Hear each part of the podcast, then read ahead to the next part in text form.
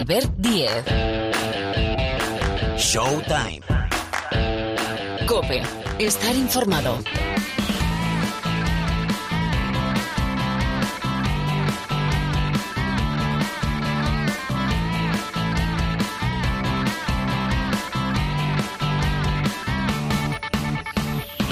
Aquí estamos y qué ganas tenía yo de reencontrarme con todos vosotros, que cada vez somos más. Gracias por escucharnos, gracias por descargarnos, gracias por aguantarnos. Bienvenidos, bienvenidas a un nuevo capítulo, a una nueva entrega de Showtime, el programa de baloncesto, el programa de la canasta de la cadena Cope, en una semana Ay, ¿cómo, ¿cómo, defino yo esta semana? Una semana intensa, una semana cargada. Es que tenemos muchas cosas. Por ejemplo, tenemos doble jornada de Euroliga. Atención, ¿eh? Atenta la compañía. Tomen nota. Jornada 9, sí, sí, 9. Martes, españoles, Valencia, Real Madrid, casi nada al aparato. Barcelona, Partizan. Ojo a este partidazo que viene el Barça. De perder en pista del EFES. Expulsando Jasikevichus a Kalinic. Y viene el Barça de perder el derby en Badalona contra el Juventud. Bueno, Barcelona Partizan, Obradovic y también Dante Exum, que vuelve a la que fue su casa la temporada pasada.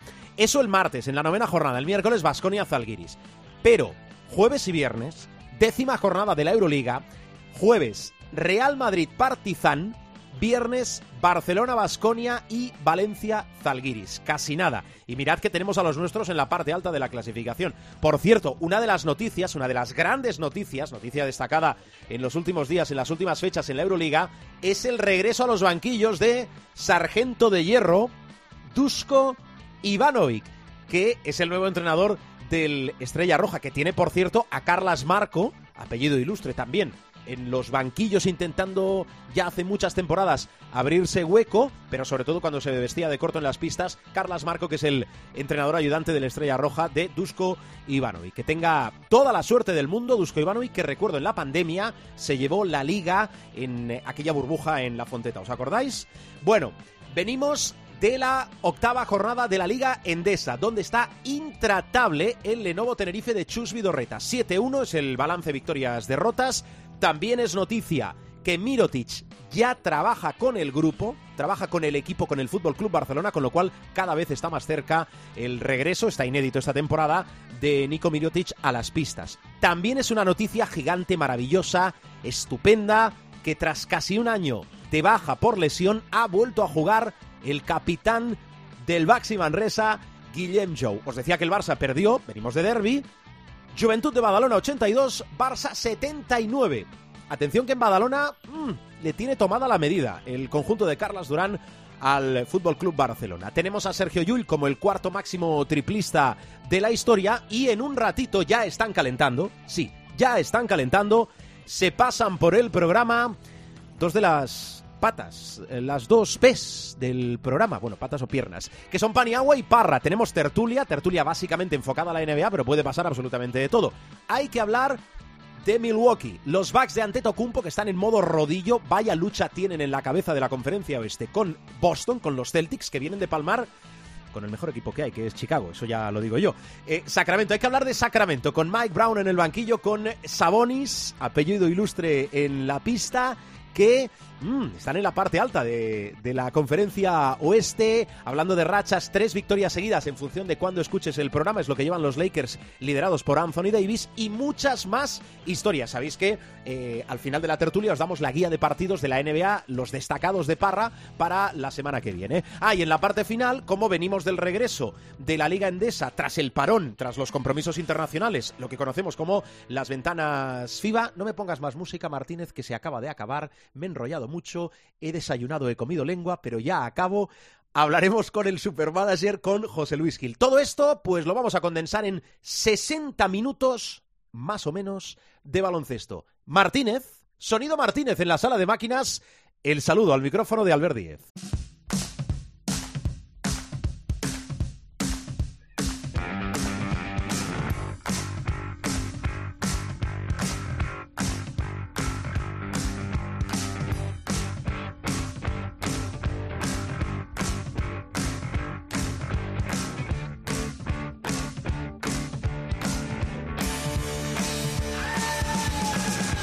Vaya musicote, ¿no? Para arrancar, bueno, a la altura de Pilar Casado. Hola, Pilar, ¿qué tal? ¿Cómo andas? ¿Qué tal? Pues mira, aquí coleccionando resfriados. claro, ¿no queríais frío? ¿Eh? ¿No decíais que se alargaba mucho el verano? Pues ahora, ala, todo de golpe. Aquí lo tenéis, ala. Ya vais haciendo la digestión. Yo como ya he pasado unos cuantos y me avancé, pues... Una ruina, amigo, una ruina. Fin. Bueno, eh, quiero comentar muchas cosas con Pilar Casado, arrancando por un hecho que yo no sé si si le hemos dado la importancia que realmente tiene. Ranking FIBA. Y recuerdo que ya eh, apuntamos algo en las ventanas. Ranking FIBA. Es que España está primera, por delante de Estados Unidos, casado. Sí, lo cual es un hecho histórico. A ver, vayamos por partes. Eh, porque yo he escuchado de todas las versiones y las versiones pasan por una cosa cuando hablamos de este ranking FIBA. El ranking FIBA tal y como está realmente nace en el año 2010 lo digo porque, bueno, pues hay algunos que echan mano un poquito más atrás, pero desde el año 2010 eh, se contabilizan todos los campeonatos de selecciones, también las ventanas, que esa es la gran diferencia con, digamos, el ranking que existía antes del 2010. Lo digo porque desde el año 2010, en el que el sistema se contabiliza tal y como está actualmente, ninguna selección, insisto, ninguna selección le había quitado el número uno a los Estados Unidos.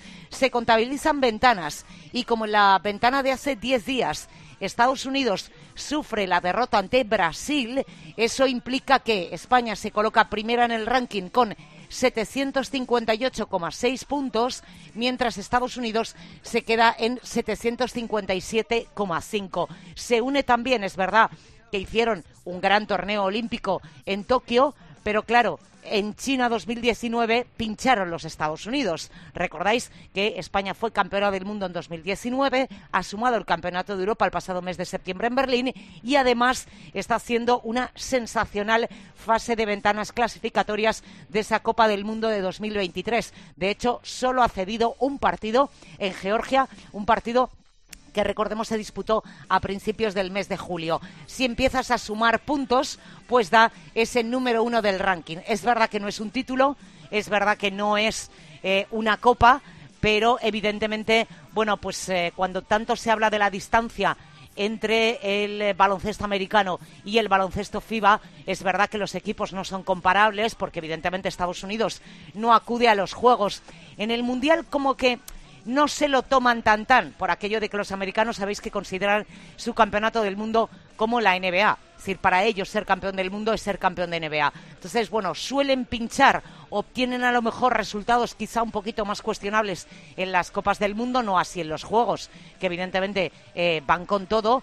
Y eh, en la suma de puntos pues han perdido por primera vez en los últimos 12 años ese número uno del ranking FIBA. Bueno, eh, hilando y ligando temas, uno de los internacionales de España, que es un gran tío además, y nos alegra un montón que le vayan las cosas también, Jaime Fernández, jugador de la octava jornada de la Liga Endesa, 22 puntos, 7 asistencias, 30 de valoración en uno de los grandes partidos que nos ha servido esta jornada del líder, Lenovo Tenerife 9-4, Valencia Basket 7-8. Está feliz y está en un sitio donde ha aterrizado, bueno, ha caído de pie, ¿eh, Jaime Fernández? Eh, sí, eh, todos sabéis que, bueno, pues eh, entendía Ivonne Navarro que en Málaga tener a Darío y a Jaime, bueno, pues no dejaba de ser, a mí no me parecen jugadores iguales evidentemente cada uno tiene sus características, pero bueno, buscaba otro tipo de jugador en ese puesto de 2-1, si quieres llamarlo así, y Jaime Fernández se ha ido con Chus Vidorreta al Lenovo Tenerife, decías 30 de valoración, 22 puntos, con un 8 de 10 en tiros libres, 4 de 5 en tiros de 2, 2 de 4 en triples, 7 asistencias, 3 rebotes, una recuperación, sacó 6 faltas y en el más menos tiene un más 7. Y además venía de hacer un muy buen partido en la ventana, lo recordaréis todos, frente a Italia. Dinamitó el tramo final del partido y, por supuesto, la prórroga que sirvió para meternos en el Mundial de 2023. Mm, bueno, más cosas. Habrá que hablar un día, eh, yo creo, eh, largo y tendido, que diría el clásico, del Covirán Granada, que es una de las grandes plazas de baloncesto en España, que ha vuelto a la Liga Endesa y que está en puestos de Copa, que viene de ganar al Breogán. Yo creo que... tiene, tiene muchísimo mérito. Tenemos que rendir visita, ¿eh? Sí, eh, tiene muchísimo mérito el equipo de Pablo Pin. Eh, Pablo Pin es un hombre que cumple 10 temporadas en el Fundación Granada. Eh, todos sabéis que este Granada no tiene nada que ver, es una sociedad diferente con respecto al Granada, digamos, histórico de la Liga Endesa. Pero el mérito de Pablo Pin es haber cogido a ese equipo en Primera Nacional sí, sí, estáis escuchando bien, en Primera Nacional, subirlo a plata, subirlo a oro, eh, les costó cuatro años el ascenso. El año pasado, por cierto, en el año 2021, precisamente el Río Breogán consiguió el ascenso a la Liga Andesa frente al Covirán Granada y tiene mucho mérito porque ha mantenido un bloque de jugadores que fueron clave en el ascenso. Y estoy pensando, por ejemplo, en Luis Costa, en Cristian Díaz, en Jacobo Díaz, es decir, una estructura de tiempo y la verdad es que eh, juegan muy bien al baloncesto, hicieron ese fichajazo de relumbrón que es Cristiano Felicio, el ex de los eh, Chicago Bulls, pero tiene mucho más porque aporta muchas cosas, por ejemplo, eh, Thomas Brople. Eh, por cierto, una mala noticia, lo digo porque las lesiones lo llevan a maltraer. Todos sabéis lo que ha sufrido con las lesiones de rodilla de Jan Todorovic. Tenía problemas en el gemelo, no jugó precisamente el domingo frente al Río Breogán y ahora va a tener que estar un mes más de baja. Solo había jugado un partido en lo que llevamos de temporada de Jan Todorovic. Pero insisto, mucho mérito de Pablo Pin, insisto, ¿eh? pensad en lo que es subir al equipo de Primera Nacional. Cuando hablamos de la longevidad de los entrenadores, hay un claro ejemplo. Una vez que ha salido Pablo Lasso del Real Madrid, que era junto con Moncho Fernández los que más temporadas llevaban al frente del banquillo, ahora hay que añadir el nombre de Pablo Pin porque son 10 temporadas en Granada. Casi nada, ¿eh? que se dice pronto, pero que es mucho curro y además con esa evolución que nos comenta eh, Pilar. Por cierto, hablando de históricos, yo es que no, sé qué tiene que sumar más eh, Sergio Llull a su palmarés. Bueno, más, más recorrido, hacerlo más grande todavía. Cuarto máximo triplista de la historia del ACB. Esto es, esto es sí, acumula 891 triples y superó precisamente a un compañero suyo de club, que es Rudy Fernández. Por delante tiene el registro de Alex Mumbrú, que tiene 10 más. Para que la gente se haga idea de lo que es el top 10 histórico de triplistas en ACB, tiene, y hay muchos retirados ya, de hecho, los tres primeros están retirados. El primero es Alberto Herreros, 1.233 triples.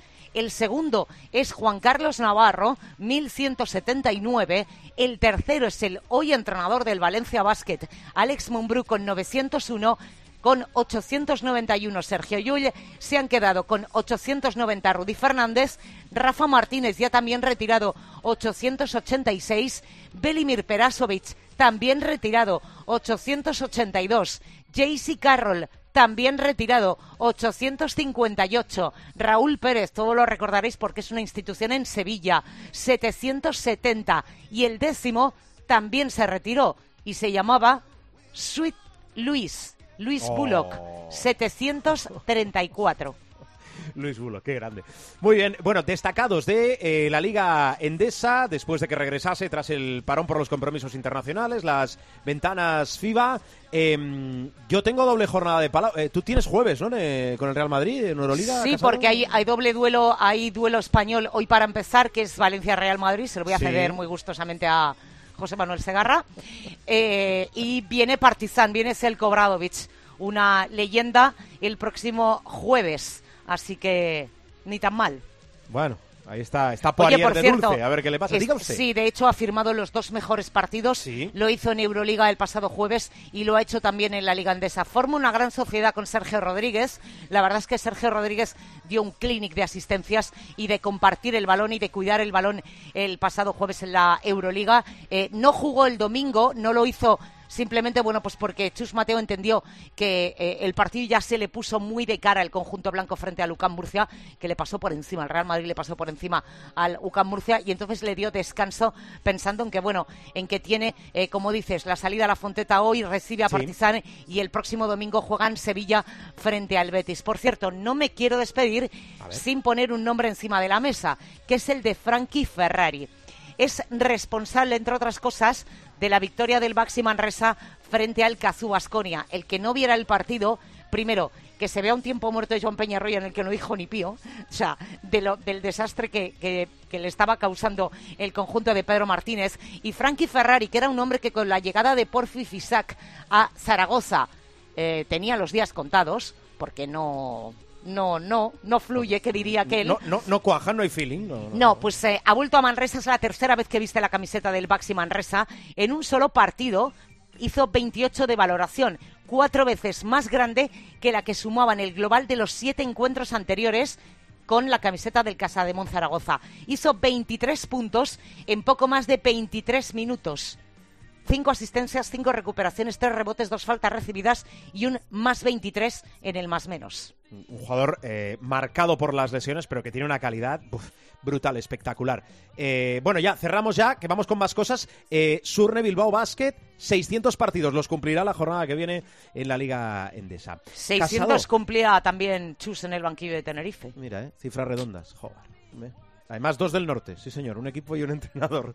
Bueno, Casado, que tengas feliz semana. Eh, te escucho la semana que viene. Un beso. Otro, chao, chao. Adiós.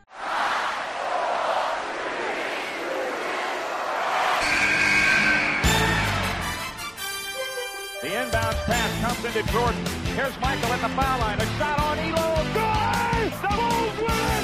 They win! They do have a timeout. Decide not to use it. Curry, way downtown. Bang! Bang! Oh, what a shot from Curry! Megasol con ganas de jugársela. They do have a timeout. Decide not to use it. Curry, way downtown. Bang! Bang! Pues es tiempo de tertulia, es tiempo de hablar de la NBA y demás cosas, ¿no? De algunas preguntas que este que os habla se hace y traslada a Miguel Ángel Paniagua. Profesor, ¿qué tal? ¿Cómo estás? Muy buenas. Bienvenidos al frío. Parra, frío o calor. Muy Frío, buenas. frío. Más frío que redondo pingüinos. o sea. Sí, no, pero digo que ¿qué te gusta más? Ah, no, a mí me, me gusta más el frío, pero se están pasando un poco. ¿Hay alguien que lo maneja o qué? Sí, sí. Se les Me ha ido puesto- la mano. me- Cierren la ventana, por favor, cierren la ventana, que tiene frío Es- Parra. Te digo una cosa, ese es el problema. ¿Qué? Ese es el problema, que tengo la ventana abierta. Ah, pensaba que ibas a decir Es que, que alguien lo maneja todo. El, el sitio donde tengo el aparato, esto es una interioridad. El, sitio El donde aparato, tengo ¿eh? el, el aparato para entrar, Sí. el megalio, es el único sitio donde fumo de mi casa. Ya. Entonces tengo la ventana abierta para que se aire y hace un frío que pela. Pero ¿no? ya sabes cuál es el error de toda tu exposición. Sí, sí, correcto, dejar la ventana abierta. El aparato. bueno, eh, en un mes, eh, depende cuando escuchéis el programa, pero un mes, en un mes Navidad, ¿eh? Y, en poquito más cambiamos de, año. Eh, ahora voy con la NBA, pero em, os quiero preguntar por eh, un recién llegado, recién llegado porque vuelve, pero es un viejo rockero y no sé si tiene cuerda para rato o, o se le ha pasado el arroz. Hablo de Ivanovic en Estrella Roja, profe. Yo creo que a Dusko Ivanovic nunca se le pasa el arroz en función del sitio donde vaya, ¿no? Es verdad que su sistema con mayúsculas quizá no sea compatible en gran medida con ah, eh, la sinergia pedagógica, ¿no? Que hay ahora mismo en los en los clubes, es decir, él ya sabemos es un entrenador disciplinario, es un entrenador duro y te puede valer para eh, hoy en día para situaciones muy anómalas, es decir, para dar un cambio radical de un equipo que va mal y tal, pero siempre que un entrenador de estas características aterriza en algún país de la antigua Yugoslavia y particularmente en Serbia, como es el caso de Dusko, eh, ese sistema sigue vigente. Es decir, eh, eh, si hay un sitio donde un entrenador como Selko Obradovic o como Ivanovic, a mí Sí. me parece Obradovic mejor entrenador que Dusko Ivanovic, teniendo en cuenta que los dos son sobresalientes, ¿no? Uno tiene matrícula, el otro no, pero los dos son entrenadores sobresalientes, vaya eso por delante, pero yo creo que es un sitio perfecto, se va a encontrar con un equipo, obviamente, que no es, eh, o sea, él está acostumbrado a manejar equipos, por ejemplo, en España ha manejado equipos como el Barça, equipos como el Vasconia, que siempre han sido élite, ese equipo es élite en, ah, en ah, Serbia, pero obviamente en lo que concierne a la Euroliga, por ejemplo, pues ah, está muy, muy abajo y con muy pocas, por, por no decirte ninguna posibilidad, salvo que él ejerza un milagro bíblico de, de entrar a día de hoy en los playoffs, si no me equivoco, el récord es 2-6, ¿no? Mm. Eh, por lo tanto, yo creo que es un buen fichaje para Estrella Roja, un buen- muy buen fichaje para Dusko, y dentro de que cada vez hay menos sitios donde un entrenador con las características de Dusko, y también, por qué no decirlo, con el historial de Dusko, pueda ir hoy en día, digamos, en la Europa occidental, eh, a mí me parece que la Estrella Roja es un destino muy bueno para él y muy bueno para para el Estrella Roja. El Estrella Roja, efectivamente, con ese balance victorias-derrotas que apuntaba Miguel Ángel, 2-6, con Bildoza, que a, mí ver a Bildoza en el Estrella Roja, mira que hay equipos, ¿eh? pero se, me hace extraño. ¿Es posible que de aquí a unos meses quede solo Ivanovic en ese vestuario? Eh, lo decía, sí, sí, bueno, alguien más, eh, el fisio, el recuperador, eh, había entrenadores, ¿verdad?, que traían un psicólogo y decían, el psicólogo es para mí, es posible que por las formas que tiene Dusko y por esa mano de hierro quede absolutamente solo él en el vestuario, pero ya lo veremos. A ver, más cosas. Em, venimos también de, lo apuntamos, recordad en, el partido entre España y los Países Bajos, el ranking, que ha superado España en el ranking, en el ranking a Estados Unidos. Eh, esto, a- ¿qué importancia le tenemos que dar, Parra? Eh, ¿Y en Estados Unidos se pican o no se pican con estas cosas? ¿O, o no- o son minucias para ellos y pasan página? A ver, la importancia es que es un hecho histórico. No nos van a dar una chocolatina por ser los número uno del, ranking FIBA, pero ahí estamos y denota el gran trabajo que se ha venido haciendo a lo largo del tiempo, porque es un ranking que se elabora con puntos de, de siete años. O sea, eh, quiere decir que España lo ha estado haciendo muy bien durante mucho tiempo, prolongando en el tiempo, primero aguantando la segunda posición eh, a cola de Estados Unidos y luego aprovechando las cafradas de Estados Unidos que son culpa suya, no de España. O sea, y, y- y nos ha colocado primeros. Recordemos que somos vigentes campeones del mundo y de Europa, Sí. que es una auténtica barrabasada, o sea, es un un flipe. Eh, pero claro, que si Estados Unidos no hubiera sido séptimo en el Mundial y no hubiera sido tercero en la última AmeriCup, que ganó Argentina con Brasil de, de finalista, pues a lo mejor en vez de estar llorando, pues estaban siendo primeros como, como solían.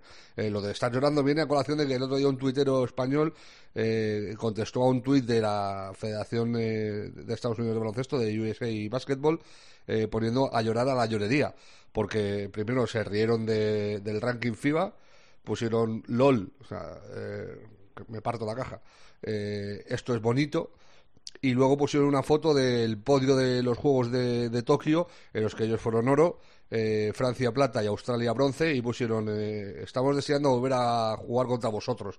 Entonces, un tuitero español les contestó a llorar a la llorería, poned el, eh, el ranking de- del Mundial Anda, en el que ellos fueron séptimos, y le contestaron poniendo una foto del partido de Tokio de los Juegos en el que nos eliminaron en cuartos.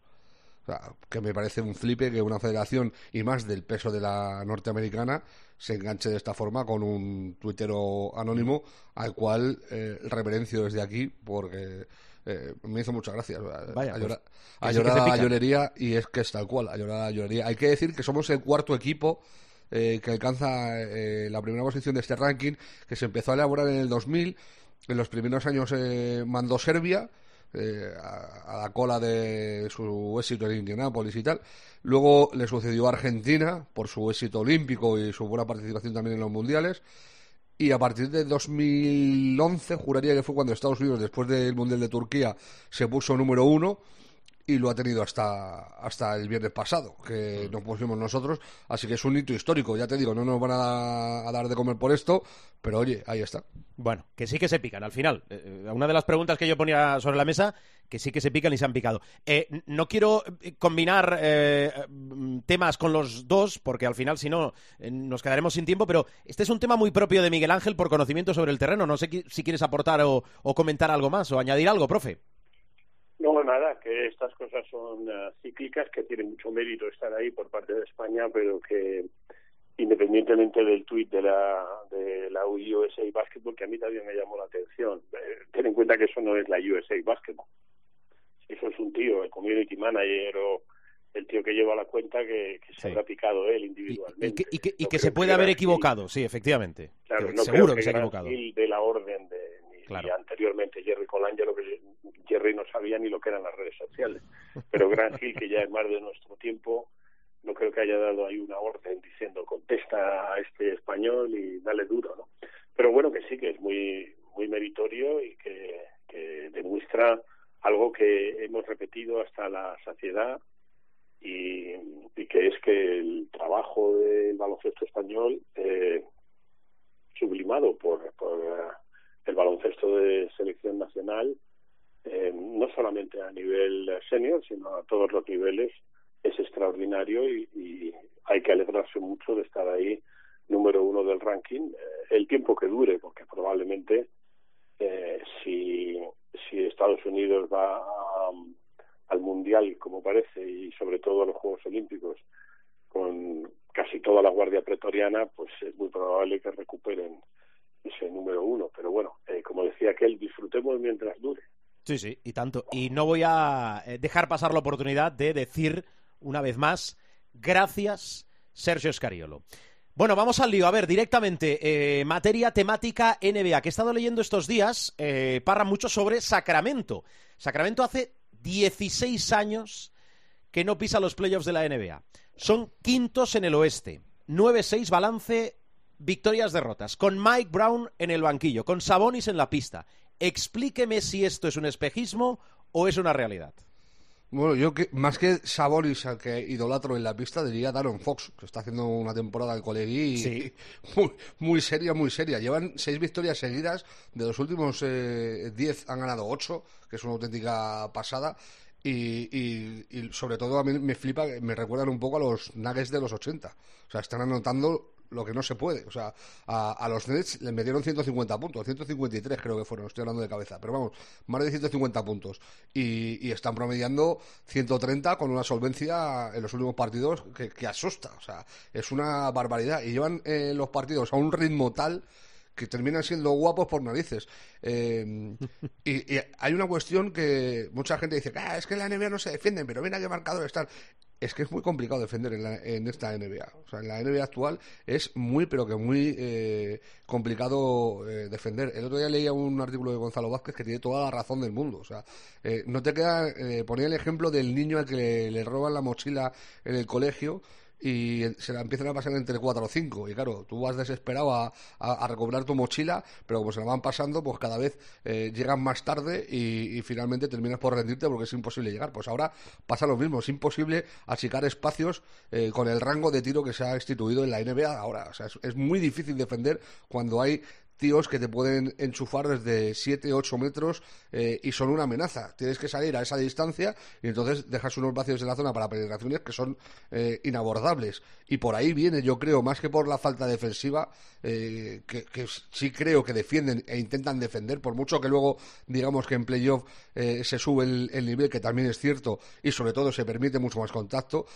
es que no es nada sencillo eh, defender eh, en la NBA actual con, con el talento que hay y los físicos que, que ondean por la liga. O sea, es una auténtica pasada. Y los Kings, yo creo que son un ejemplo clarísimo de esto. Y, empezaron fatal, pero llevan un- un- una racha de, en las últimas semanas que, ojito con ello, ya te digo, es que ver los quintos en el, en el oeste Sí. llama, la, llama la atención. Sí, profe, eh, Sacramento, que siempre lo has explicado tú, y es, es una plaza donde toman las peores decisiones. Es decir, si pueden equivocarse, siempre acostumbran a equivocarse en el pasado más cercano y más lejano. Eh, ¿Lo ves como una realidad o quieres darte un poquito más de margen que entre más la temporada? A ver.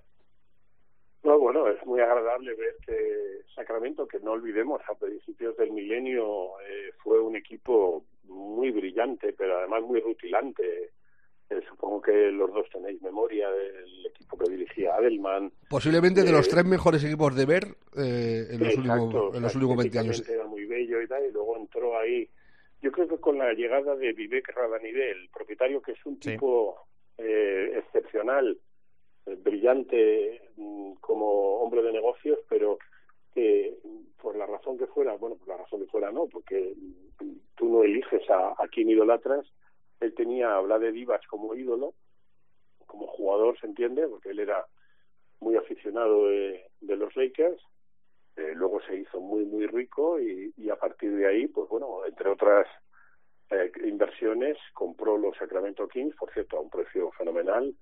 Eh, si algún día lo vende va a pegar otro pelotazo de época, pero cometió ese error típico de eh, asumir que tu ídolo como jugador va a ser tu ídolo como gestor.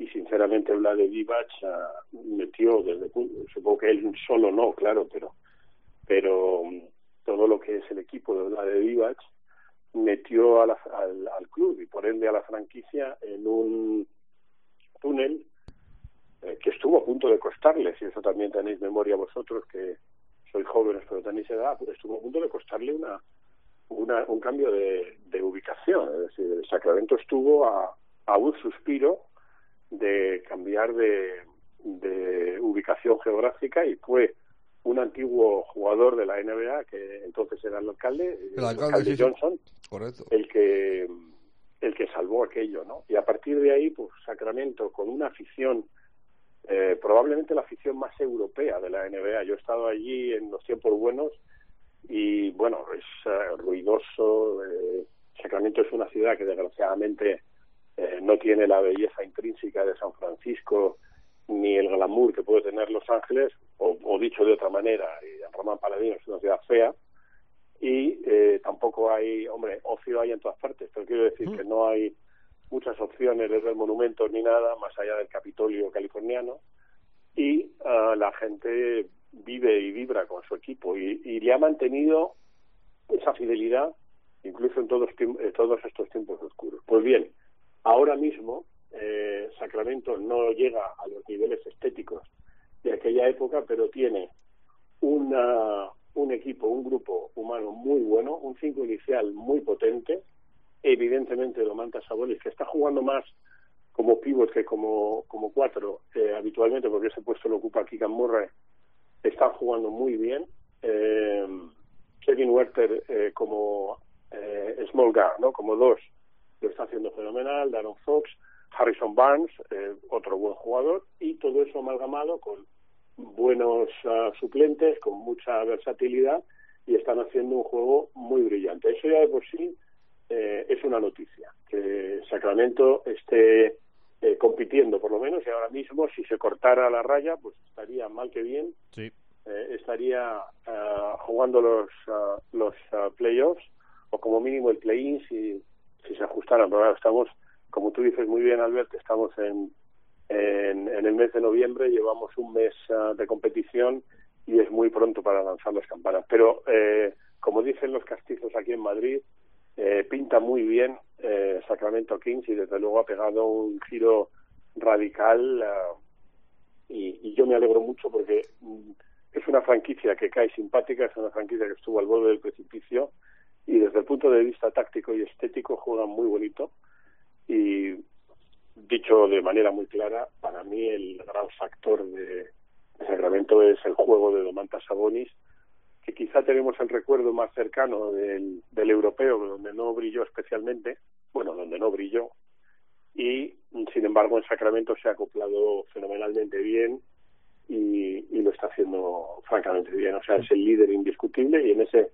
traspaso que hubo, pues ah, eh, en su momento, que parecía que, que mm, Sacramento iba a salir favorecido, pues es evidente que ha salido muy, muy favorecido porque Sabonis es ahora mismo, eh, no te digo ya a nivel All-Star, que ya lo es, pero está jugando a un nivel altísimo. Yo creo que Mike Brown, mm, que tampoco es un entrenador lumbreras, eh, ha sabido tocar la tecla adecuada de Domantas y, y el hijo de Arvidas eh, eh, está mm, acercándose, no te digo al nivel del padre, porque eso es imposible, pero está a unos niveles que recuerdan un poco a su papá. No, está claro que cuando uno dice el hijo de Arvidas, es decir, eh, el, el- ya sé que me diréis, hombre, es que eso es evidente, Albert. Bueno, pero es el hijo de Arvidas, eh, no es al revés, es decir... y- No va a y- llegar, yo creo Claro, que este chico, ahí voy. salvo que Rubén me corrija, no creo que vaya a llegar al punto en el que eh, sea eh, Arvidas sea el papá de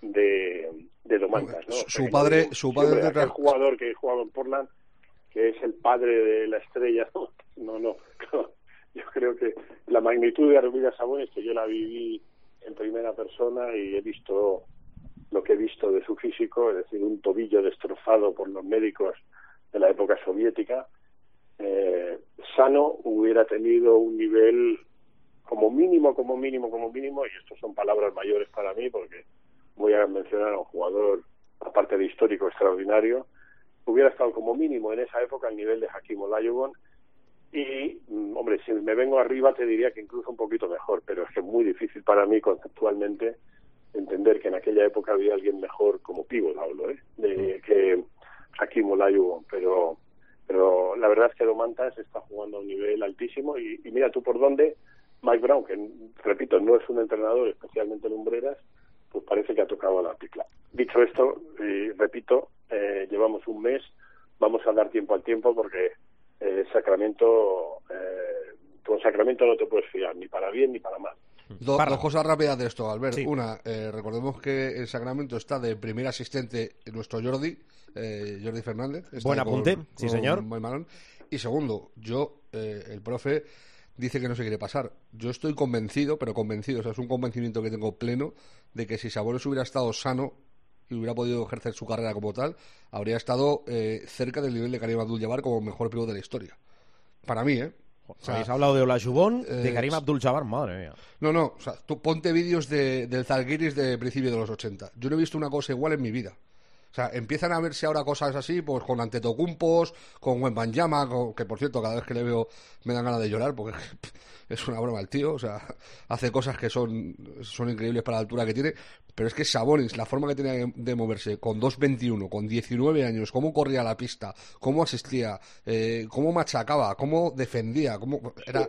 Yo, yo te digo en serio, si, también si- sí, sí, sea, tremendo. Si, si hubiera tenido salud ese hombre, eh, a la altura de los mejores pivots de la historia. Yo no tengo ninguna duda al respecto, vamos. Mm, eh, Parra, Sí, además, eh, perdón, es muy Miguel difícil, Ángel. perdón, Albert, es muy Sí, difícil, apunta, apunta. mm, describirlo con palabras, pero cuando yo tuve ocasión de conocerle en Portland, eh, bueno, quiero decir más, de una manera más cercana, le estaban tratando los médicos allí, el doctor Cook, que era un buen amigo, que nos hicimos amigos cuando la llegada de Fernando Martín, y le estaba tratando y, bueno, eh, el hecho de haber pasado por el Foro Filatélico, por el Madrid y tal, eh, yo ya le conocía eh, a través de Arturo Ortega, su agente en España, y, vi el tobillo y aquello era, bueno, el doctor Cook no se pronunció mucho, pero eh, off the record me dijo que lo que le habían hecho era butchery, es decir, una traducido directamente sería como una carnicería.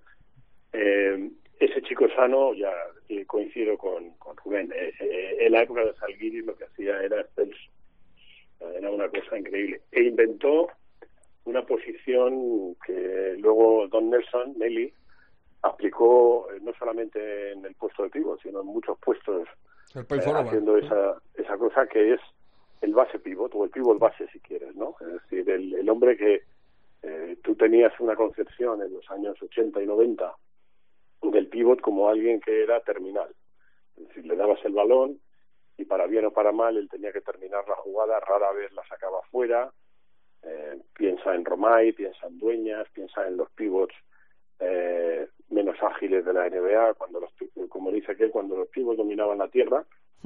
Pero es que Arvida se ponía en la cabeza de la zona y repartía el juego mejor que Omicios o Curtinaitis. O sea, tenía una visión de juego que eh, Marc Gasol, para que nos hagamos una idea, se le acerca, ¿vale? Y fíjate a qué nivel está Marc Gasol cuando, eh, con la visión de juego que tiene, cuando se pone el poste alto que parece un, un guardia urbano, no un guardia de tráfico. Eh, o sea que yo coincido con Rubén, lo que pasa es que yo soy más comedido, pero pero sí, sí, el, el, el Sabonis eh, pre-lesión era un jugador superlativo. Mm, Me ha encantado eh, eh, este momento vintage que se ha generado a raíz de lo de Sacramento. Vamos tirando del hilo. Bueno, eh, y entiendo que los oyentes también han disfrutado mucho. Parra, cosas breves. Eh, dos de rachas. Lo del este con la lucha por la cabeza entre Boston y Milwaukee. Boston viene de perder con Chicago. Bien los Bulls, que han cortado una racha de nueve victorias seguidas de los Celtics. Intratables los Bucks de Antetokounmpo. Y depende cuando escuchéis el programa, esto puede haber cambiado. Pero, eh, Parra, eh, frótate los ojos, haz igual que yo. Son tres victorias seguidas de los Lakers, con Anthony Davis dominando. Es una, una cosa de locos. es una- De locos eh, esto. es de Tres, locos. ¿eh? O sea, nos- emocionamos con tres a- ya, ¿eh? Anthony Davis parece el de los Pelicans, que es una grandísima noticia, haciendo partidos de más de 30 puntos y de 15 rebotes y tal, 18 rebotes, o sea, una cosa loca. Todo esto lo ha logrado los Lakers con LeBron de baja.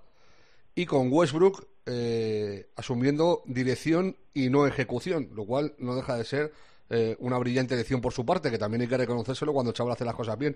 El otro día dijo Lonnie Walker, eh, Lonnie Walker con Coca-Cola, en la noche de los vientos. Por favor. Eh, dijo el otro día que en, en un partido eh, se puso a gritarle, yo paso y tú tiras, yo paso y tú tiras. Que Westbrook le diga eso, o sea, que asuman que él tiene que pasar y que Lonnie Walker tiene que tirar mejor que que tire él, que tiene unos porcentajes que en eso sigue siendo lamentable, pues ya vamos avanzando algo. Con todo y con eso, eh, dudo mucho que los Lakers lleguen a 30 victorias. O sea, sigo pensando igual que pensaba. Ahora han recuperado a Rueder y a Thomas Bryan y algo mejorará al equipo, porque les da más profundidad de, de banquillo y, y Bryan por dentro y Rueder por fuera, pues pueden sumar, eh, evidentemente, y, y mejorarán algo el equipo.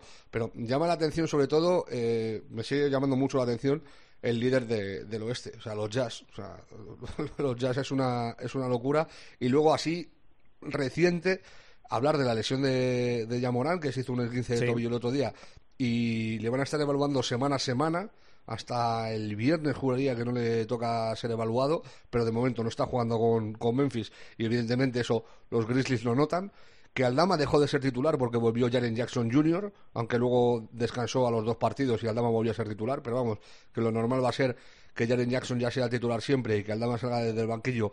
Los partidos que ha salido del banquillo también lo ha hecho muy bien, o sea, también ha sumado eh, y ha sido importante la rotación estando por encima de los eh, 20 minutos. La lesión de Lillard otra vez en el oblicuo es, es mucho de lesiones. Y luego lo has nombrado, bueno, la paliza que se llevó eh, los Warriors, que se han llevado de, de los Pelicans, que en la pasada madrugada han perdido de más de 40 puntos, de 45 creo, eh, estoy hablando de cabeza, de 45 puntos en una soba eh, maravillosa, eh, que es lo que pasa cuando te presentas en, en Nola, eh, en Nueva Orleans, sin Curry, sin Thompson, sin Draymond Green y sin Wiggins, pues claro, sale Poole allí, Poole se mete 28 puntos, pero no da ni un pase y, y terminas palmando por 45 con un gran Brandon Ingram. Y luego, mucho mérito, para mí, mucho mérito, lo de Milwaukee. A mí, Antetokounmpo, o sea, es el equipo de Antetokounmpo siempre, pero ahora más que nunca. O sea, con las bajas de, de Ru Holiday y Middleton, que todavía no ha vuelto y tal, y siguen ahí como un martillo pilón, con un gran Bruce López, que está sumando mucho y muy bien en esta temporada. Sigue llamando la atención Cleveland y, luego lo de Indiana. A mí Indiana lleva 7-1 los últimos ocho partidos. Eh, están cuartos del este, tampoco contaba nadie con ellos.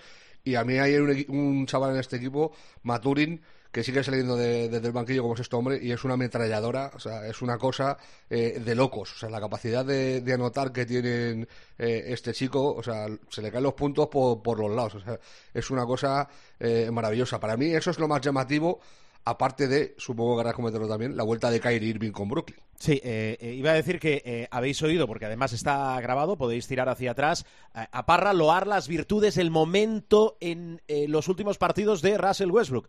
Eh, está a medio paso, sino un paso de también engrandecer la figura de Kyrie Irving. Parra, te voy a pedir partidos de la semana que tenemos por delante enseguida, antes la última de Miguel Ángel Paniagua.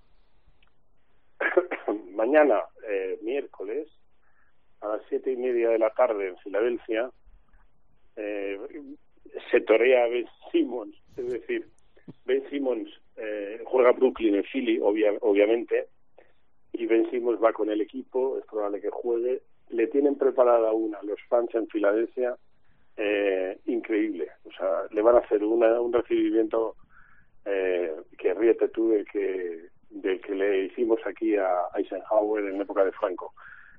Bueno, hay eh, grupos de WhatsApp que se han formado para mm, silbar, eh, denunciar, yo qué sé, bueno, todo lo que se puede hacer legalmente contra Ben Simmons, a que los fans de Philly, que son die hard, ¿eh? eso significa en inglés que son fans irreductibles, eh, no le perdonan todo lo que hizo, todo el episodio de la salud mental, eh, convencidos de que, bueno, que, vamos, que no le perdonan Sí, que piensan que se borró, que piensan que se borró y que... No le perdonan el modo en que se marchó de, de Philly y me ha llamado mucho la atención porque no es muy típico eso en Estados Unidos, de que los fans eh, se junten pero para, para este tipo de cosas, ¿no? Pero como uno tiene buena información de Philly, pues ah, que sepáis que aparte de por la calidad del partido, porque es un buen partido de la, de, de la conferencia este, uno de los mejores que se puede ver a priori, Philly contra Brooklyn, Am, eh, yo estoy deseando verlo porque eh, me espero un recibimiento. Bueno, él también se lo espera, ¿eh? Él ha eh, hecho declaraciones diciendo que él se espera lo peor en Filadelfia.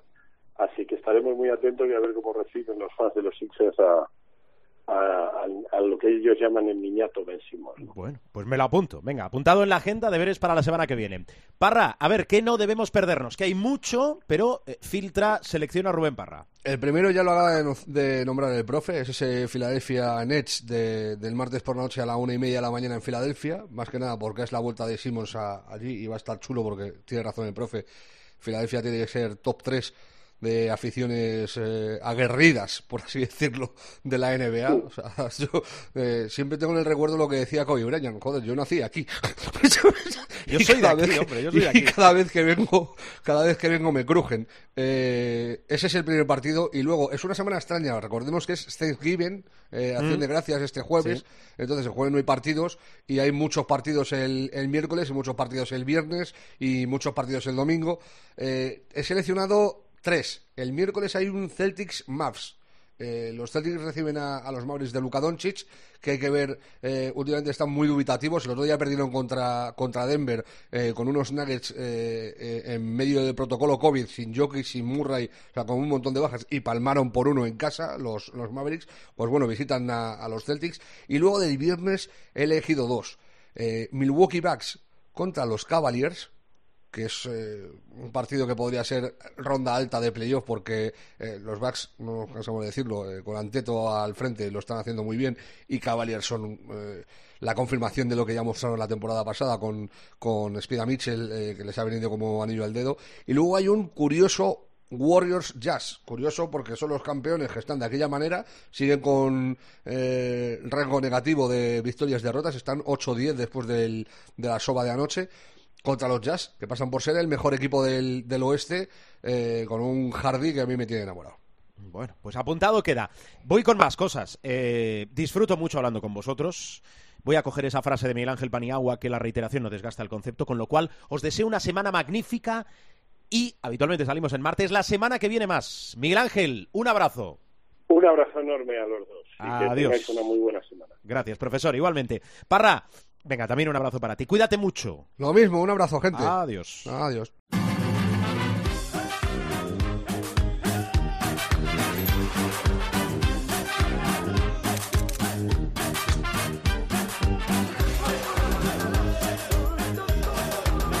Os digo una cosa. eh, ahora que está de moda, aunque ya hace mucho que está de moda, Adiós. pero sí, sí, espera, espera.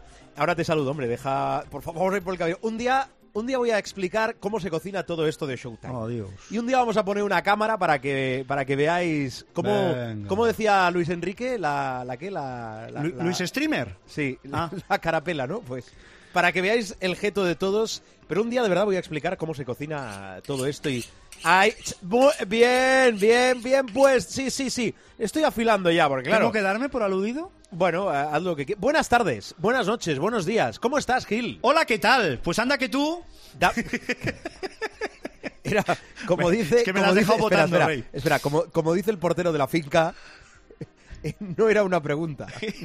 Por eso me lo has respondido así.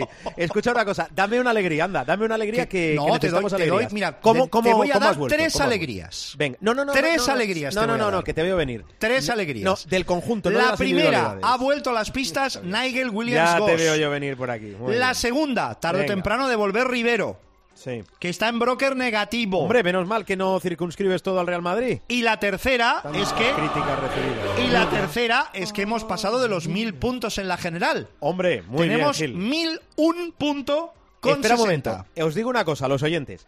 Cuando alguien empieza así, es que nos ha ido fatal. Gil, dame la puntuación que hemos tenido. Oye, pero eh, o sea, ¿por, qué. ¿por qué a mí, por No, qué porque a mí las- no se me permite hacer lo que a otras como- personas sí se les permite ¿A hacer? Sistemáticamente permite? en ámbitos más importantes de la vida. Pues mira, será por eso, O porque sea, son ámbitos yo más no tengo una vida. cosa que solape una polémica que a su vez se solape con otra polémica que a su vez se solape con otra polémica. Gracias por poner no, un poco no de sentido es común, mentira, Marc. Marc. No es mentira. ¿Puedes, da- puedes responder no es mentira. que tenemos, que tenemos no el es tiempo no. que tenemos? No es mentira. No es no. Una no es mentira. Que no queremos que nos echen. Sí es sí. Sí es verdad. Gil, frena. Por favor. La 119. puntuación- Te lo- os lo he dicho, lamentable. Como un sí, rebaño, sí, así sí, vamos. sí, Eh, sí, sí. es la definición perfecta. Puedes dar, por Ya favor, ya podemos subir sintonía no. y nos vamos. Espérate, no, no, que si no... Marc, la sintonía está bien. La, la sintonía está bien, no, no la Escucha quites, no la dejes en vacío, Eh, no. ¿Puedes dar eh, clasificaciones de la general? Y, y- de la y- general, vamos a la clasificación de, de, la, la, jornada general. y de la general. De la general, mira, vamos a empezar por la 119, general. madre. 2000, puesto 2175. 119. 1001 puntos con 60. Bueno, a, a- a una cierta distancia del líder, que es Aurinegro 73, con Sí. el último 73, que ya va por los 1350 con 60 puntos. A una cierta distancia. A una cierta distancia. No miento. No. Yo he mentido Alteras cuando he la dicho- realidad, que es peor. No, ah, yo altero la realidad. Ah, caramba, yo altero la realidad. Venga, vamos, sigue. Eh, opción al trinque, Levosic. Es decir, quinto, cuarto, segundo, tercero, segundo y primero. Correcto. No, el primero es camiseta. Sí, ¿vale? también es trinque, es trincazo. Dos, tres, cuatro y cinco serían Sí, el, el sí, subtrinque, ¿eh? Levosic, 1325,2. Unai el Trampas, 1298,6. Mar Vázquez, 1294,8. Y Rompelotas Basket, Oh. 1292,8. Sois muy originales. Muy Sí, bien. sí, eh, sí, sí, sí, lo ¿qué, son, lo son. equipo, ¿Qué equipo llevamos de momento? ¿Llevas, llevamos? Bases, Trais y Costa. Sí. Aleros, Jedovic, Rojas, Scrub y Gesoña. Dentro, Gasol, Tavares, Costello y Bender. Lo has apostado todo adentro, ¿eh? Lo, lo- lo- hombre, lo he puesto todo adentro pensando que Tomic no valoraría tanto contra el Fútbol Club Barcelona y oh sorpresa de las sorpresas.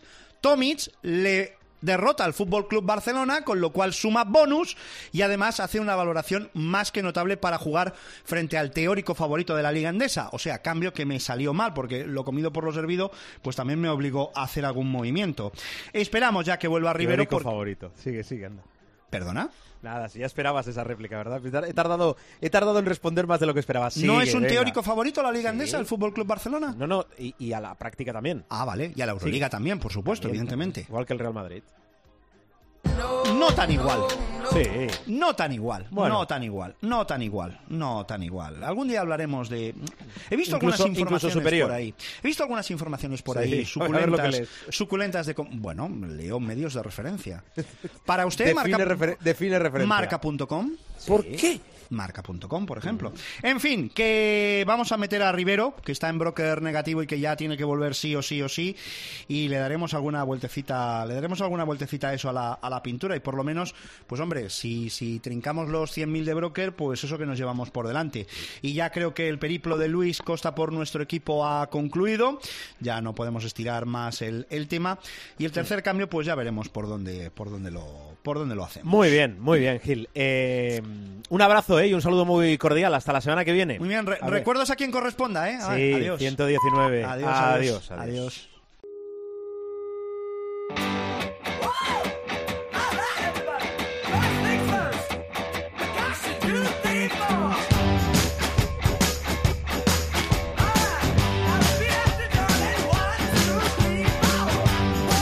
Nos vamos, bajamos la persiana del capítulo de esta semana. Ay, que me quedo casi, casi afónico. Eh, todo esto lo podéis escuchar, lo podéis recuperar, digo, todos los capítulos, no solo el de esta semana, a través de nuestra página que está en constante renovación, www.cope.es. Entráis www.cope.es buscáis el espacio de Showtime y allí, como os digo siempre, tenéis todos los capítulos no solo de esta temporada, sino de temporadas anteriores. Que eh, sí, que si tenéis un ordenador delante, pero no, es que yo llevo el móvil, oye, me, me- iTunes, iTunes, búscanos en iTunes, nos encuentras, nos escuchas, nos descargas. No, es que mira, yo soy muy fan de iBox, iBox, también nos puedes encontrar en iBox y muchos sitios más sería una lista casi casi interminable. Si alguna facilidad da, si alguna facilidad tiene este programa, es que es que es muy portátil, es decir, que lo puedes escuchar, llevar, escuchar, descargar, descargar, escuchar, llevar eh, donde y cuando quieras. Sabéis que salimos habitualmente en martes. Gracias por escucharnos y sobre todo, feliz semana de baloncesto. Adiós.